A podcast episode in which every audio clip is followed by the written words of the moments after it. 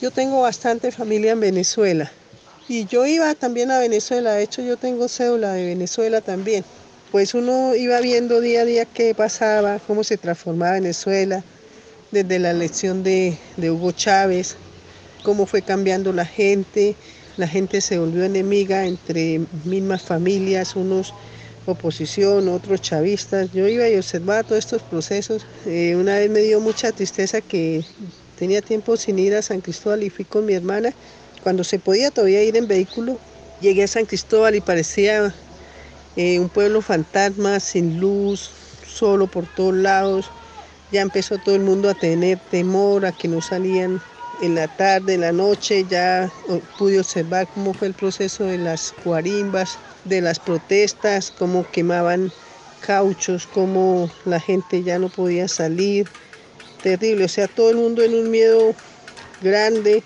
La gente ya después de las 3, 4 de la tarde corría todo el mundo a resguardarse en sus hogares porque no había garantías para nadie. Ya nadie confía en las autoridades. Para muchos las mismas autoridades son los, los que representan más riesgo, peligro para ellos. Bueno, con los migrantes compartimos muchas historias, es duro porque ellos lloraban y uno pues lloraba con ellos porque eh, saber que ellos dejaban sus niños, eh, dejaban sus padres. También tengo historia de, de, gente que fue torturada, personas que las he visto llorar y sufrir y porque les mataron un familiar, porque les murió un familiar y no pueden regresar.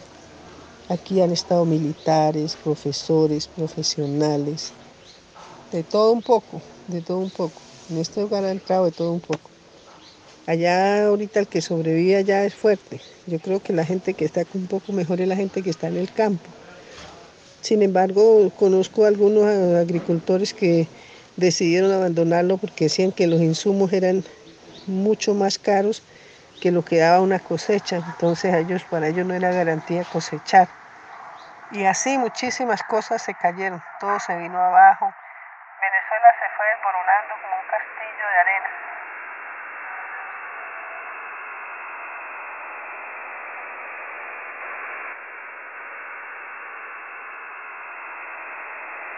Retornar, volver al punto de partida, volver a empezar.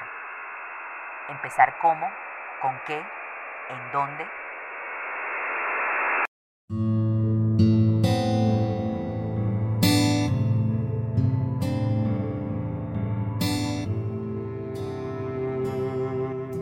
De Venezuela salieron y hoy, doblegados, deben regresar. Una pandemia asustó los cuerpos, rompió las costuras de 45.000 vidas que vuelven a un país roto. Un país que enfrenta una emergencia humanitaria compleja mucho antes de que el coronavirus empezara a cruzar fronteras.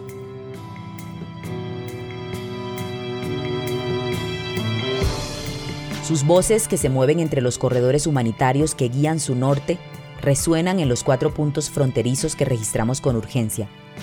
Resuenan en las mentes de quienes los ayudaron y ahora deben verlos partir.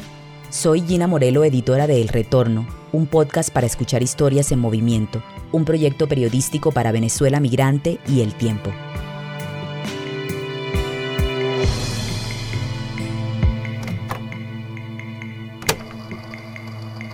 ¡5!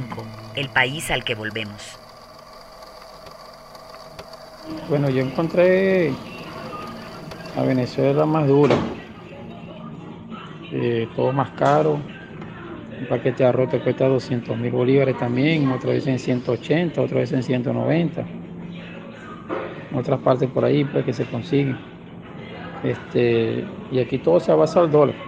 Si el, el dólar sube, eh, los artículos suben y no bajan. Si el dólar baja, los artículos no bajan. Quedan igual. Todo lo que es comida y todo lo que quieras comprar, todo queda al mismo precio.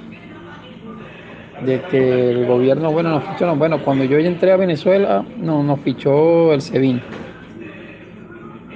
Y no sé, hasta ahora todavía no sé si me van a dar la caja aquí porque por ahí escuché que está por llegar aquí en, el municipio donde estoy y no ha llegado nada, no ha llegado nada, todo eso lo echaron para atrás. Y bueno, bueno, no, no ayuda, el gobierno aquí no ayuda. El gobierno no. Aquí lo que se vuelven es puro regalar este plata por, por, el, por el carnet de la patria. Eso es todo lo que se vuelven ellos. Pero de darnos comida no.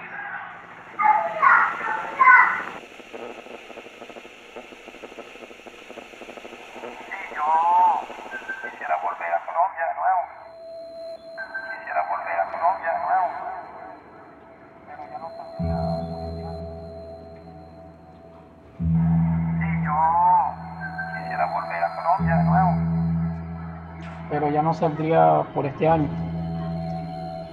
Esperaría un poco que mejorara un poco lo de la pandemia. No le tengo miedo a eso por mi hija. Pues. Este y saldría al país, saldría del país, pues. esperaría mejorar un poco eso. Y mi hija tiene, nació con una displasia facial lateral izquierda en la cadera. Fue operada hace un año, el año pasado, mayo. Ya este mayo tiene, va a cumplir un, ya un año. Y yo, mis, mis razones de salir de Venezuela fue porque este, tengo que sacarle unos tornillos y unos tornillos que tienen en la cadera cuando la operación. Y entonces quería reunir ese dinero para para poder operarla de nuevo. Ya ella en este año ya tenía que llevarla al ortopédico infantil en Caracas para poderle sacar los tornillos que tiene. Y no hemos podido hacerlo. De verdad no hemos podido hacerlo. Y buscando ayudas con, con el gobierno acá no me... Todo fue inútil. Mi esposa ha ido a varias partes aquí en Venezuela para ver si nos ayudan con eso. Parte de secciones de gobierno y cosas así, y dicen que no hay presupuesto para eso. Yo, bueno, estoy esperando que pase un poco esto acá para poder hablar con el médico que tendría que trasladarme a Caracas para ver si él me da un tiempo más, a ver en cuánto tiempo puede, puede durar más esos tornillos ahí para poderle sacar eso lo, los tornillos de ahí para poderla operar. ¿Qué más le puedo decir? Para adelante. Aquí estoy luchando. Luchando con todo. No ha sido fácil para mí la vida. Pero hacia adelante.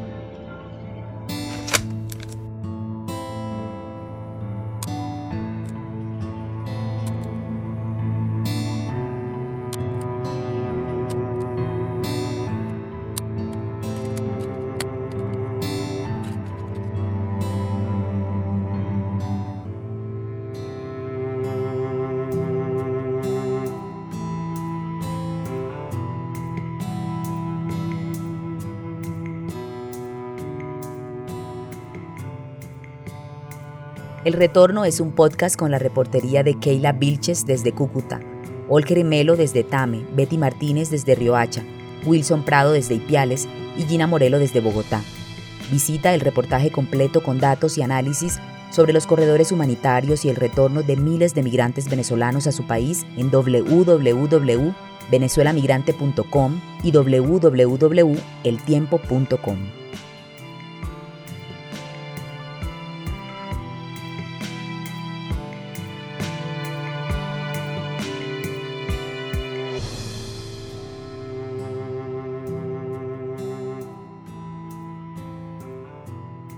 Si crees que es necesario que otros escuchen esta serie, recomiéndasela a quien creas que le puede interesar.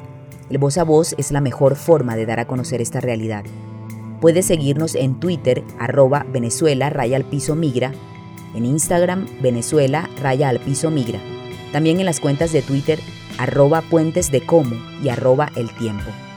El tema original de este podcast que escuchan en la presentación y en los créditos de los episodios fue compuesto por Alejandro Jaramillo el montaje, edición y postproducción de El Retorno Estuvieron a cargo de Maru Lombardo y Rodrigo Rodríguez del Loro Podcast. Gracias por escuchar.